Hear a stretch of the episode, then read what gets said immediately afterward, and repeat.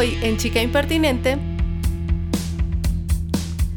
bandas que ofrecemos en tributo para que desaparezca el COVID-19.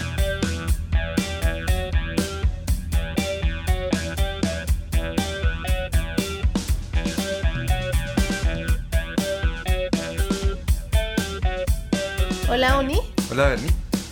Bueno, hoy este podcast es súper especial porque resulta que un y yo nunca nos ponemos de acuerdo con la música. A mí, por supuesto, me gusta la buena música y a él, pues no tanto. ¿Cómo no? Y bueno, como ustedes saben, pues mi onda es el marketing, entonces pues también mi visión de la música tiene mucho que ver con eso. Por eso constantemente solemos tener diferencias en cuanto al tema. Claro, porque a ti te gusta el marketing, no la música. A mí me gusta la música la música bien hecha y la música que está pensada, estructurada estratégicamente para el marketing, me encanta. Bueno, pero el tema que nos trae hoy a este primer podcast en equipo es que estábamos pensando acerca de la pandemia y todo esto y acerca de esos rituales donde se, se ofrecía un tributo para que los dioses se calmaran y acabaran las pandemias como esta, por ejemplo, o las plagas, entonces pensamos en hacer un top. Y este es el top 3, bueno, cada uno hizo su top, este es el top 3 de bandas que daríamos como tributo a los dioses para que por favor nos perdonen y se acabe el COVID-19. bueno, entonces esto va a funcionar así. Los dos, sin hablar entre nosotros, preparamos cada uno el que consideramos nuestro top 3 de esas bandas que veríamos en tributo a los dioses. Y eh, lo que vamos a hacer es empezar a contar primero la 3, la 2 y finalmente la 1, donde yo voy a decir cuál es el mío y Uni va a decir cuál es el suyo y vamos a ir hablando acerca de si sí, sí o si no. ¿Qué tal te parece la dinámica? Me parece muy bien, creo que vamos a tener serias diferencias en esto, estoy casi seguro de eso. Por supuesto, los míos son los adecuados. sé que tú lo, lo, lo, hiciste con toda la intención de ofenderme, entonces. no, no, no, no. Y bueno, eh, ya que dices eso, quiero hacer una aclaración antes de empezar. Sobre todo los míos. Yo los amo a todos. Todos son maravillosos, hicieron cosas bellas, hermosas, pero pues hay cosas que aceptar respecto a la vida, la música, las producciones. No uno no debe tampoco sobrevalorar las cosas que hace y hay que tener una mirada crítica siempre que es lo que nos permite mejorar. Pero a todos los queremos y aclaramos, este top es únicamente de artistas profesionales dentro de lo que podemos denominar el gran ecosistema del rock. Porque aclaramos, es probable que muchas agrupaciones, especialmente en mi caso, las misógenas deberían ser ofrecidas como tributo con o sin pandemia. muy bien, muy bien, me parece. Aunque en mi caso sí escogí bandas que, que no es que hayan cometido errores, sino que es algo personal, ¿sí? No, no las detesto.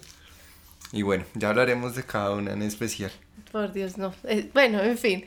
Entonces, ¿qué tal te parece si empezamos? Empieza tú con el número 3 y después yo digo el número 3 de mi lista.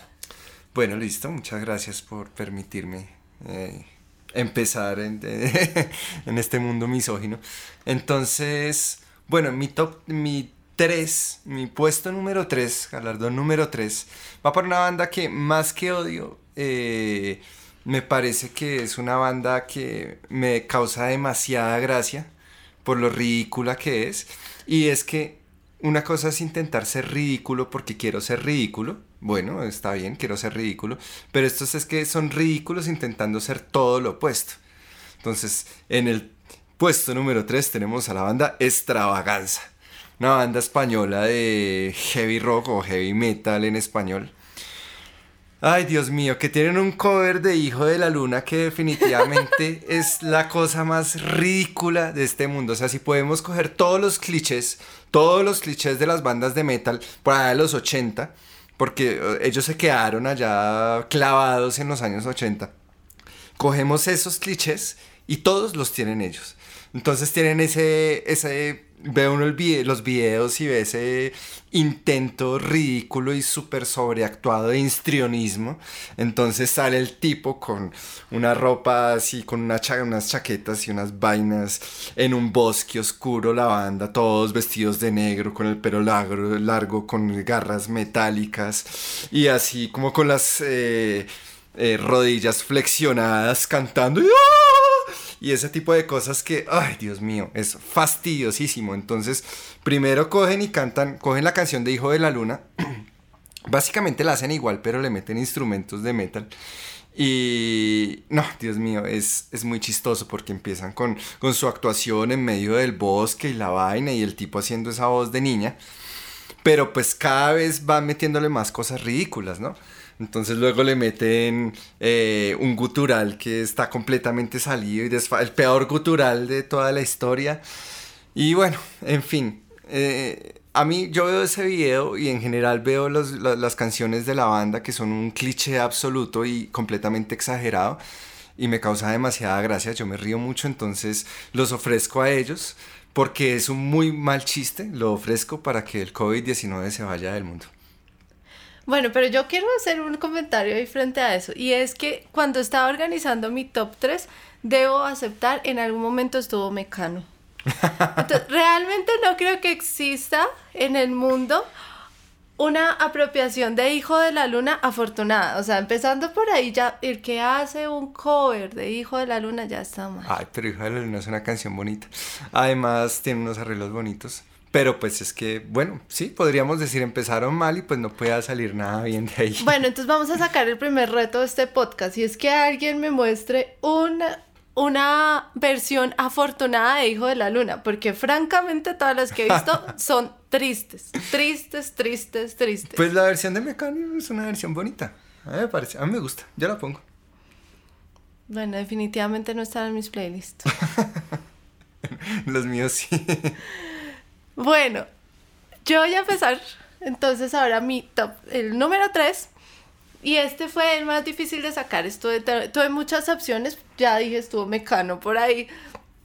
Tuve muchas, pero definitivamente el artista que escogí se lo merece con el alma, se lo merece porque la cagó, marica, la cagó.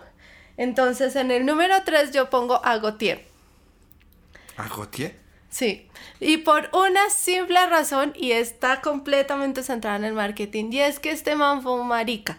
Porque le pegó al perro, marica, le pegó al perro con una canción y no supo aprovechar la oportunidad, se la cagó de todas las formas posibles. Y la cagó, o sea, ¿cómo diablos un tipo con las características de este man llega a ser el top, llega lo más o sea, un tipo que comercia, si tú lo ves, el man no vende. O sea, aceptamos, lo lindo, lindo no es. La canción estaba muy bien estructurada, eh, tiene que ver como con esos temas que les gusta a la gente, comercial, perfecta, tal. Lo pararon justo en donde necesitaba que lo paren. O díganme si no, o sea, lo pararon justo en ese lugar donde todo el mundo quisiera pararse. O sea, tim, pan, marica, le pegué al perro, listo. Y ahí ese es el punto en el que la vida le dice, listo, ahora sí muestre que lo que usted tenía sí era en serio y lo que usted se tenía sí era un buen producto porque, ajá, esta es tu oportunidad. ¿Y qué? Y no, marica, se la cagó porque el producto era malo, era malo, malo, malo. Y no tuvo con qué responder a la coyuntura. Y pues, ¿quién es Gautier? No sabemos, solo conocemos la canción que ya sabemos. Pues el, Hit Wonder. Y lo más triste, a, mí me gusta obviamente solo esa canción, pero lo más triste es que, sí, porque las demás realmente yo intenté escucharlo, pero es de ese tipo de artistas que es demasiado difícil de escuchar. No sé cuántas veces hay que escucharlo para que a uno le empiece a gustar. Y pues lo triste también es que, pues bueno, terminó perdiendo el, eh, el litigio por plagio porque resulta que el riff lo sacó de una canción de bossa nova. Bueno, en fin. No, es que este man más cagado no pudo estar. Sí, le tocó pagar la mitad de las regalías que se había ganado. Entonces, por bruto, se lo merece. Dioses, recíbanlos y llévense el COVID. bueno, bueno, me, me, sorprende, pero pues no, pues me da tristeza que lo hayas puesto ahí porque me gusta mucho esa canción, pero pues sí, tienes razón, la cago. Bueno, entonces ahora pasando a mi medalla de plata para esto. Aquí sí, sí, sí, eh, sí es algo personal. Empieza a haber algo personal. Y es algo de odio real de mi preadolescencia, yo creo, alcanzas a estar. Y estamos hablando de los Backstreet Boys. No, esto sí es. O sea, si podemos coger algo prefabricado y molestamente prefabricado, o sea, ahí en la cima están los Backstreet Boys. Definitivamente, esta vaina es todos los niños caribonitos escogidos de todos los tipos, o sea, como eh, vamos a poner el rubio, el pelinegro, no sé qué, ta, todos con una voz absolutamente fastidiosa de niña, porque todos cantan como una niña, mm. súper molesto, absolutamente molesto. Y bueno, todo lo que rodea toda esa pompa y toda esa pendejada fastidiosa. Pero lo que más me molesta son esas canciones tan rosconas, porque es que definitivamente son canciones rosconas, con unas letras rosconas, con unos manes roscones. Entonces se lleva la medalla de oro al ser el, a los más roscones del mundo. No, la de plata, dijiste plata. No, eh, roscones. Ah, roscones, sí, roscones. Eh, roscones es como medio homosexual. pues lo homosexual no está mal. Y difiero completamente, este producto estaba súper bien hecho. O sea, me acuerdo perfectamente, yo era bien chiqui, pero me acuerdo que mi prima me decía, ¿cuál de los Backstreet Boys te gusta? Como si uno le tuviera que gustar uno de los putos manes. Como producto realmente no fui muy consumidora, no me, no me gustaba en esa época. Yo decía como, bueno, si ahí digamos que coincidía en ese momento de mi vida, decía que música tan gay. Pero como producto, esta mierda estaba pero súper high, estaba buenísimo. Cogen estos chicos que efectivamente cada uno, o sea, realmente dentro de los perfiles y las tendencias de lo que le podría traer a las chiquillas en aquella época, cada uno le ofrecía una ventaja a cada chica, de tal suerte que yo podría fácilmente identificarme con cualquiera para decir, ay, quiero que mi esposo sea así. Claro, ahí estaba el amor de la vida de todas las, las adolescentes de la época. Además hablaba de toda una, una característica del deber ser, ¿no? De porque ellos eran chicos buenos, de su casa, llenos de ese tipo de valores que además están muy arraigados precisamente a la cultura de la que ellos vienen, ¿no? Que es como el, chico bueno, que habla sobre el amor, que se enamora para siempre y todas estas cosas ultra románticas. Va muy de la línea de eso que le enseñan a las chicas porque es un producto claramente femenino y va muy de la línea con eso que le enseñaban a, sobre todo a las mujeres antes, que era acerca de ese príncipe azul, que encuentras y te enamoras y estás feliz para siempre. En ese sentido, este producto por eso fue tan exitoso, porque respondía a necesidades, era súper estratégico en cuanto a que la tenía clarísima respecto a cuál era su corea y cómo le iba a llegar a esas chinas. y la pinta y todo, o sea, estos manes eran los galanes. Claro, es que ahí, es donde se, se, vuelve completamente molesto, porque es que una cosa es ver un producto, si hablamos desde el marketing, un producto bien hecho, bien pensado, pero con cañaña, ¿sí? Con, con, con, con personalidad. Esto es una historia rosa, puesta ahí, una novela rosa, con todo bonito, con nada malo, sí, o sea, la cosa más irreal que pueda haber y metiéndole esa idea a las niñas, esa, esa idea de la que nosotros, de que todos critican respecto al deber ser de la sociedad occidental, se la, están, se la metieron por los ojos a todas estas niñas. Y todas se creyeron y se comieron el cuento completo. O sea, cuántas decepciones y cuántos sufrimientos por darse cuenta de que la vida real no es así. Entonces, desde ahí empieza mal. Y todo lo que se desprende, obviamente como es un producto absolutamente prefabricado, se desprende de ese concepto inicial del príncipe azul. La música, las voces, todo es absolutamente molesto, molesto, fastidioso por lo perfectamente bien acomodado e irreal que es. No, y además Backstreet Boys tiene una característica súper wow, que es que este viene siendo como la maqueta de la estructura y si quisiéramos ser poéticos, la influencia para todo lo que viene siendo las boys bands y las girls bands de ahí en adelante. O sea, todas se estructuran de la misma forma, eh, con la misma composición. Y me recuerda mucho cuando Britney Spears estaba saliendo con Justin Timberlake, que decían, ¿y quién es Justin Timberlake? Y decían, el de NSYNC, el que baila a la izquierda y adelante. Porque, coño, se hacen completamente y, es, y eso es el, también un poco la, el éxito de este proyecto, y es que yo como dueño realmente no estoy vendiendo caras particulares, la gente no sabe cuál es, ah, este es tal, este es tal, este es tal, sino que yo tengo una agrupación. Entonces, si un día tengo problemas con alguno de estos, pues los saco, meto otro y es probable que la gente ni siquiera se dé cuenta, porque hay atrás 80 chicos que son igualitos y tal vez tengan la misma capacidad o incluso un poco más, que me da igual, porque igual es un producto y los puedo reemplazar. O sea, para el que mete la plata, esta vaina es un hit. Ah, sí, absolutamente. Y bueno, las boys band, esto de Backstreet Boys, claro, viene de los New Kids on the Block. Ay, los New Kids on the Block. Que que básicamente son lo mismo, solamente que es que este, este lo, estructuraron un poco más en cuanto a esa metodología de cómo hacer una voice band. Pero bueno, eso sería tema de otro que sería súper chévere, de otro podcast, hablando acerca de, las voice band que a mí me encanta. pues como negocio, ¿no? no realmente no soy muy consumidora de voice band, pero, pero bueno. Y esa se estaba saliendo. Pero bueno, digamos que nos permitimos acercarnos al pop. Listo. Ahora la que sigue, yo sé que muchos me van a echar la madre por mi número dos. Yo lo sé. En este momento muchos me van a decir, maldita, púdrete y un montón de cosas más porque sé que esta y la número uno de las mías definitivamente están, pero, mejor dicho, pero por esta me van a matar, me van a odiar, a la hallar a la hoguera. Y aquí yo le digo, dioses, por favor, quítenlos el coin y llévense a los malditos de Iron Maiden. no, no sé, no, no, no estoy de acuerdo. sí.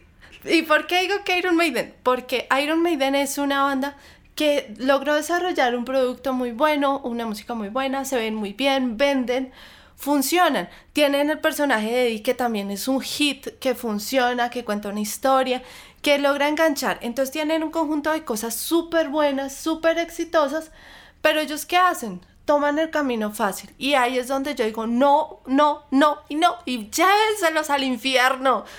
Porque ellos ¿qué hacen? Tienen todos los elementos, generan un producto exitoso. Y de ahí en adelante, a partir de que tienen la fórmula del, del, del producto exitoso, lo que hacen es repetirlo una y otra y otra, y otra, y otra vez hasta el cansancio. Pero es que eso es una decisión. Es que ellos primero son un avatar, ¿sí? Son un tótem. O sea, ellos son el heavy metal. Heavy metal es el core, el, fondo del heavy metal. Ellos son el heavy metal. Y pues tú puedes tomar una decisión como lo hizo Metallica, como lo hicieron ellos. Mucho más acertada pues no sé hasta qué punto sea o no sea acertada, porque ellos decidieron quedar siendo lo que, lo que eran, ¿sí? Y, y, tener a sus fans y a su religión, porque es que es una religión, ¿sí? Pero ¿qué sería de nuestra vida si nosotros no avanzáramos? O sea, imagínate tú vestirte hoy como te vestías cuando tenías cinco años. Pues sí, pero piensa tú en la iglesia católica si cambiara sus dogmas, no sería la iglesia católica. Y es ahí donde un avatar debe continuar siendo exactamente lo mismo que es porque si no va a ser otra cosa y va a desaparecer, va, a perder esa, esa cualidad de religión que tiene Iron Maiden. Yo por eso no voy a la iglesia ni profeso ninguna religión. A mí esto me parece. Pero si estamos hablando de marketing, ya que esto es un canal de marketing, pues que tan bien funcionan las religiones en el marketing. No, pues claramente es una pero si ustedes ven también pensándolo desde el punto de vista del producto, este es un producto que tarde o temprano tiene que saturar el mercado. ¿Qué fue lo que pasó con ellos? ¿O es que ustedes creen que tanto, tanta gira por Latinoamérica es de gratis? Pues no, esa vaina no es de gratis. Lo que pasa es que este es un producto que para el, que a nivel de comercio anglosajón ya no vende tanto. ¿Por qué? Pues sencillamente porque la gente se aburrió de escuchar lo mismo. Es que con Iron Maiden tú escuchas un álbum y dices, ah, qué chimba de álbum, pero puta, escuchas todos los putos álbumes y son la misma mierda. O sea, si quieres saber cómo suena Iron Maiden, escucha un álbum cualquiera, el que sea, y todo suena igual. Si escuchaste una, una canción, ya escuchaste todo. O sea, es, ridículamente repetitivo. O sea, yo igual menos un día váyase de loco y haga una cosita diferente, una vaina así, no sé. Y yo creo además que estas bandas legendarias que acompañan realmente durante la vida la gente tienen que crecer con uno. O sea, por ejemplo, también yo no soy muy fan de YouTube, pero me parece que es una banda que creció con sus fans, que logró reinterpretarse. Metallica, Metallica me parece un caso súper exitoso, creció con sus fans. Lo que la Metallica de los últimos álbumes claramente no es la misma Metallica de los primeros álbumes. Ellos evolucionaron, hicieron cambios, aprendieron cosas. O sea, es que yo digo simplemente por el proceso creativo cognitivo que ocurre en el cerebro. Yo no podría estar haciendo lo mismo cada día de mi vida, haciendo el mismo producto una y otra vez. O sea, eso es falta de meterle el alma, falta de meterle, no sé, pasión a la vida para no estar haciendo lo mismo todo el tiempo. No creo que sea falta de, de, eso. O sea, es, es, es, un objetivo claro, es una decisión clara de ellos de, de, irse por ese camino. Y la realidad es que sí, a medida que va pasando el tiempo, cada vez van a haber menos fans, obviamente. Pero siguen teniendo su culto, siguen teniendo sus fans y siguen reclutando gente, porque es que uno ve pelados chiquitos, adolescentes. En Latinoamérica. Eh, no, en Estados Unidos también. En Estados Unidos y en Europa sigue habiendo. Sí, y sigue, o sea, funciona tan bien que aún así, estando 40 años después, siguen cultivando, haciendo lo mismo. Exactamente lo mismo, sí, porque eso es cierto. Pero siguen cultivando fans y sigue llegando nueva gente a, a su religión. Entonces, me parece que en el caso de ellos, sí fue una decisión acertada haberse quedado haciendo lo mismo. Sí, digamos, sí, eh, yo podría decir que sería interesante ver un Iron Maiden moderno. La verdad, no mentiras, no, no creo que sea interesante. No, el heavy metal es el heavy metal y se queda como es. O sea, no hay manera. Una cosa es el trash, como lo era Metallica, ¿sí? Porque el trash sí logró tener una evolución y tú puedes hacer un trash que suene moderno. Pero un heavy metal moderno, jamás en la vida. O sea, el heavy metal no tiene posibilidades de mejorar. Es que el heavy metal es lo que es. Si haces otra cosa, simplemente vas a hacer un. No vas a hacer una fusión, sino una confusión. Eso va a sonar horrible. O sea, definitivamente no. Los intentos que han hecho de coger un heavy metal y hacerlo moderno, nadie lo ha logrado porque es que es así, el heavy metal es eso. Sí, es el, es el género romántico para quienes no quieren avanzar. Y quieren estar siempre en el mismo lugar. Pero por esa razón yo creo que el mundo del mañana necesita la evolucionar. Tenemos que pensar como Darwin. Sobreviven los más fuertes y el que hace lo mismo no es de los más fuertes. Bueno, la realidad es que estos señores ya están viejos, se van a morir y van a seguir siendo famosos cuando se mueran y ya después qué carajos importa. Pues, Les funciona. Yo sabía que esto iba a ser controvertido, pero nada como el, el que tengo de número uno. Pero bueno, primero vas tú. Bueno, ahora sí, eh, eh, mi, galardón, mi, puesto número uno en el podium, es para una banda que, que yo siento que, salió de, los Backstreet Boys, de alguna manera. Los, no, los siento relacionados, pero específicamente por algo, ¿no? Pero, pero esta banda la odio con, con mi alma porque en el momento en el que salió yo amaba el rock. Y cuando salen ellos y sale todo este gran género que fue el neo, pues invadió todas las emisoras y todo lo, todo lo invadió con el neo.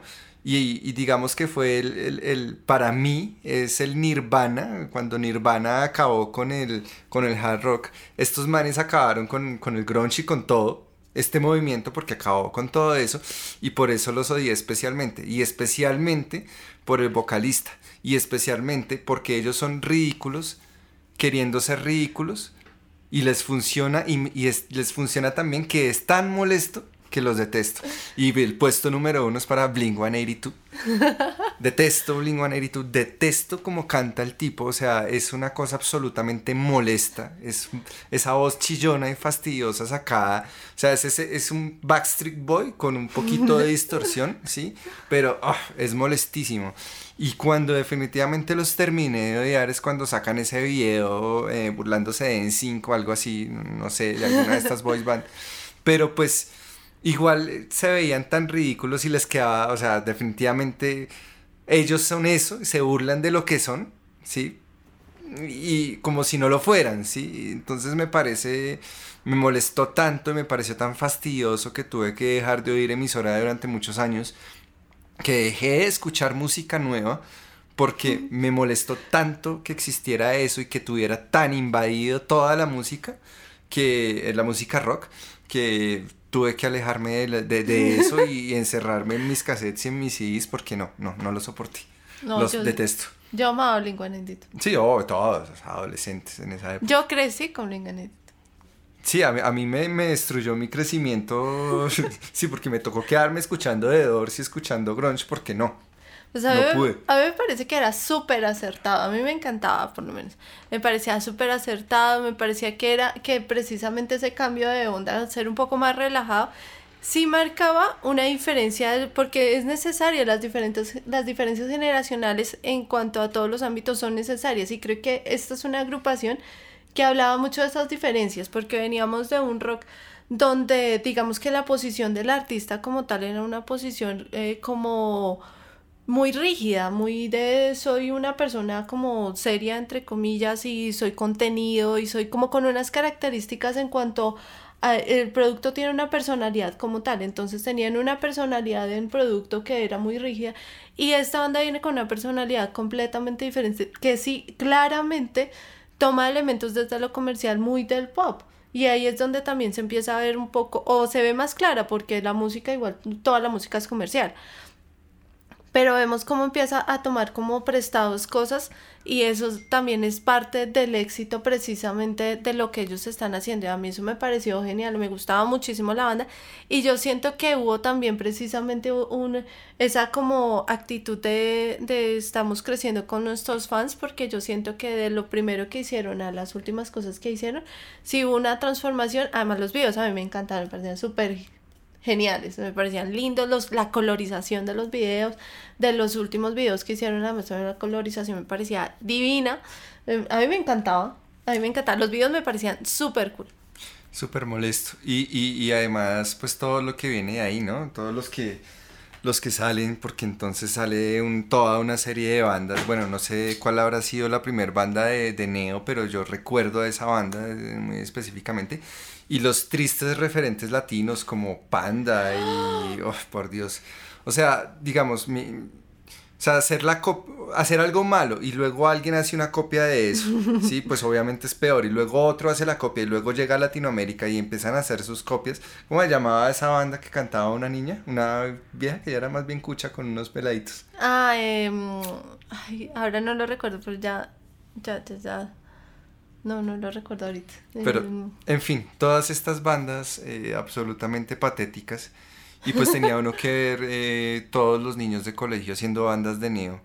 Eh, completamente malas, ponía uno radioactivo y no podía escuchar nada más, ponía uno emisora y no podía uno escuchar absolutamente nada más que neo. Fue, para mí fue una época absolutamente desastrosa, porque por lo menos el, el, el, el reggaetón pues estaba por allá, ¿sí? estaba por allá. Pero es que el neo sí estaba en mi cara, entonces era, era muy molesto. Y por eso ellos, todo de, encabezando desde Blink y de ahí para abajo toda esa patraña de bandas, las detesto con toda mi alma. Bueno, igual respecto a las bandas que nacen, eso sí es, o sea, en ese momento pues era ese claramente porque era la tendencia, pero eso es algo que siempre va a pasar, o sea, en la época del heavy metal pues fue el heavy metal, en la época del grunge pues fue el grunge, y así siempre va a ser así, o sea, es, es una consecuencia natural de lo que está pasando porque la tendencia es innegable, incorruptible, intransformable.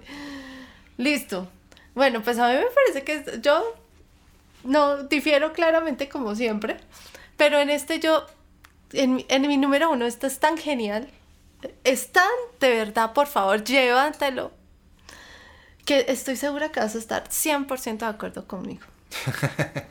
y estoy segura que muchísimos van a echarme la madre el doble por esto. Y es que en el número uno tengo a esta, a este personaje que realmente desde el punto de marketing es un maldito genio. Pero lo odio por lo que está vendiéndole a la gente. ¿Ya te imaginas cuál es? ¿No? Pues en el número uno tengo a este inmundo que lo odio, lo detesto, ahí sí es un poco personal incluso, de Residente. Ah, sí, estoy de acuerdo. Debes saber que vas a estar de acuerdo. Y Residente porque lo pongo en el número uno y en la, mejor dicho, la medalla de oros para Residente. Porque lo que nos está vendiendo es una cosa increíble. Y creo que un poco Residente resulta ser el resultado precisamente de este nuevo marketing que se está haciendo y que surge a raíz de las redes sociales, que nos vende una cantidad de falacias impresionantes, porque nos vende una imagen de rebeldía y me acuerdo mucho también lo relaciono con MTV, que MTV fue muy criticada precisamente porque su producto estaba basado en la rebeldía, pero no, esa es la rebeldía, prefiero mil veces la rebeldía de MTV con Blink-182 que la rebeldía que nos venden hoy, porque es que hoy nos están vendiendo la idea de que somos libres, que pensamos libremente, que somos rebeldes a través de un poco de información que nos están haciendo compartir. Y un poco siento que Residente es precisamente el resultado de ese estilo de comercio en el que nos venden la idea de que estamos pensando libremente cuando no es así porque estamos igualmente alienados solo que a otro tipo de información, a la información que además nos venden diciéndonos que es la información no oficial o diciéndonos que son secretos que no quieren que conozcamos. O sea, esto es todo una, un entramado de cuentos y de cosas que nos llevan a que nosotros nos sintamos muchísimo mejor, nos sintamos inteligentes, nos sintamos súper transgresores. La rebeldía, eso es la rebeldía lo que nos venden y nosotros decimos, ay, sí, no, yo no soy el que comentero, tal, tal, y si soy el que comentero, eres el que comentero. Por eso estás compartiendo esta información, por eso haces, y este tipo me parece que es justo eso. Hay canciones de él que me gustan, realmente lo primero que escuché cuando era Calle 13 a mí me, me gustó mucho, me pareció un muy buen producto. Siento que hay canciones que han sido muy exitosas desde el punto de vista de la producción, eh, tiene también eh, featuring muy, muy, que han sido realmente exitosos. Tiene productos como tal que son muy buenos, pero este último producto que sacó, que la gente publicaba, ay, lloré viendo el video. Y yo decía, por Dios, logró justo lo que quería. Y es que usted vaya y le compre a causa de una depresión supuesta, de una supuesta depresión que está vendiendo en un video. Y esto un poco, y yo traería como a colación un ejemplo que es como Robbie Williams. O sea, pensemos en Robbie Williams, el comediante, que se suicidó porque venía de padecer depresión. Y cuando vimos a este señor saliendo con cara de depresión en un video casi llorando, contándonos cosas acerca de su sufrida vida, ¿cuándo lo vimos? Jamás. Porque es que la depresión no se ve así. En la vida real la depresión no se ve como una carita triste y un drama y todo. Así no se ve la depresión. Pero comercialmente la depresión se ve así. Y si ustedes se preguntan cómo se ve la depresión en el, desde el punto de vista comercial, pues mire el video de Residente. Eso es lo que a nosotros nos venden como depresión, pero no es la realidad. Eso es simplemente el producto. Y él se vuelve un producto. Y yo tuve la oportunidad de verlo hace más o menos un año y medio en vivo. Y él o sea, él, él, todo él es el producto y esa parte es exitosa de él. O sea, eso es la de lo que nosotros quisiéramos llegar si tenemos un proyecto de estas características. O sea, si yo digo, me voy a quejar del gobierno y voy a dar ideas socialistas, tal, el mal las da. Eh, si voy a hablar sobre esto, lo hago y lo muestro y lo digo. Pero a ver, ¿Ustedes creen que este señor vive en la miseria? No, claramente no vive en la miseria. Además que él tiene que, se justifica incluso en la misma canción, dicen que eso me pareció lo más patético realmente de la canción, es cuando él se justifica de que él sigue tocando porque tiene que comer. O sea, ¿cuánto, cuánto cobrará él por un, por un concierto? ¿200 mil dólares? ¿300 mil dólares? ¿400 mil dólares? Entonces, ¿qué tiene que comer? ¿Caviar o qué? O sea, con las regalías que les llegan ya tiene para vivir el resto de su vida. Entonces no venga aquí a justificar, a decir yo sigo haciendo conciertos para poder comer. Ay, por favor. ¿Y tú crees que el caviar es barato? Sí, claro, pues debería aclarar que es para comer caviar. Pero claro, él dice para comer, para comer papa y agua panela. Pero sí, a ver, y a ver a cuánta gente de verdad le está donando eso. O sea, si de verdad es tan como dice, pues entonces me gustaría ver las fundaciones que tiene él, que me imagino que tendrá, pero las tendrá para evadir impuestos como todos así, ¿no? Sí, además que a mí, a mí la verdad me parece que es un producto que se aprovecha completamente de las, de las tendencias y las vulnerabilidades actuales. Y en ese sentido pues es bastante exitoso y por eso pues genera los dividendos que genera y, es tan popular como, como lo es. Y otro aspecto que a mí en particular me parece supremamente molesto de este personaje es que interfiere en la vida política. O sea, todo, todas las cosas, las acciones que hacemos son políticas, eso es claro, pero yo considero que las figuras que están en estas posiciones de influencia no deberían referirse a aspectos políticos, porque el tomar o no partido político corresponde a cada individuo desde sus apreciaciones personales en el deber ser, ¿no? desde sus análisis personales acerca de la situación y diferentes cosas. Pero de este personaje me parece horrible y de muchos otros que toman un partido político y empiezan a manejarse casi como si fueran un partido político, por, por no decir más, ¿no? Porque también conocemos artistas que claramente hacen parte de un partido político y van con su partido político a hacer sus shows. Y eso me parece que está muy mal, porque un artista no debería estar influenciando en ese sentido a las masas, porque una cosa es tener fans y otra cosa es estar manipulando la información en un sentido político. Ahora, total. Pero es definitivamente es el producto perfecto para el socialista de Facebook. Y así funciona. Y pues bueno, es ese, ese nicho, encontró el nicho perfecto. Claro, el de la queja y todo, pero cero acciones. Pues ese es él, el que se queja y cero acciones. Pero bueno, ya como producto y como para mover la caja, pues está súper bien, porque la de estar moviendo full, full, full aunque esto le debió haber dado una pequeña patada en el trasero, pero la de estar moviendo full. Y pues bueno, ya cuando termine la pandemia y haya conciertos, muy seguramente lo veremos ya no tan flaco y tan acabado como se veía en el video, sino más bien un poco subido de kilos como lo vi hace más o menos un año en vivo. Claro, obviamente.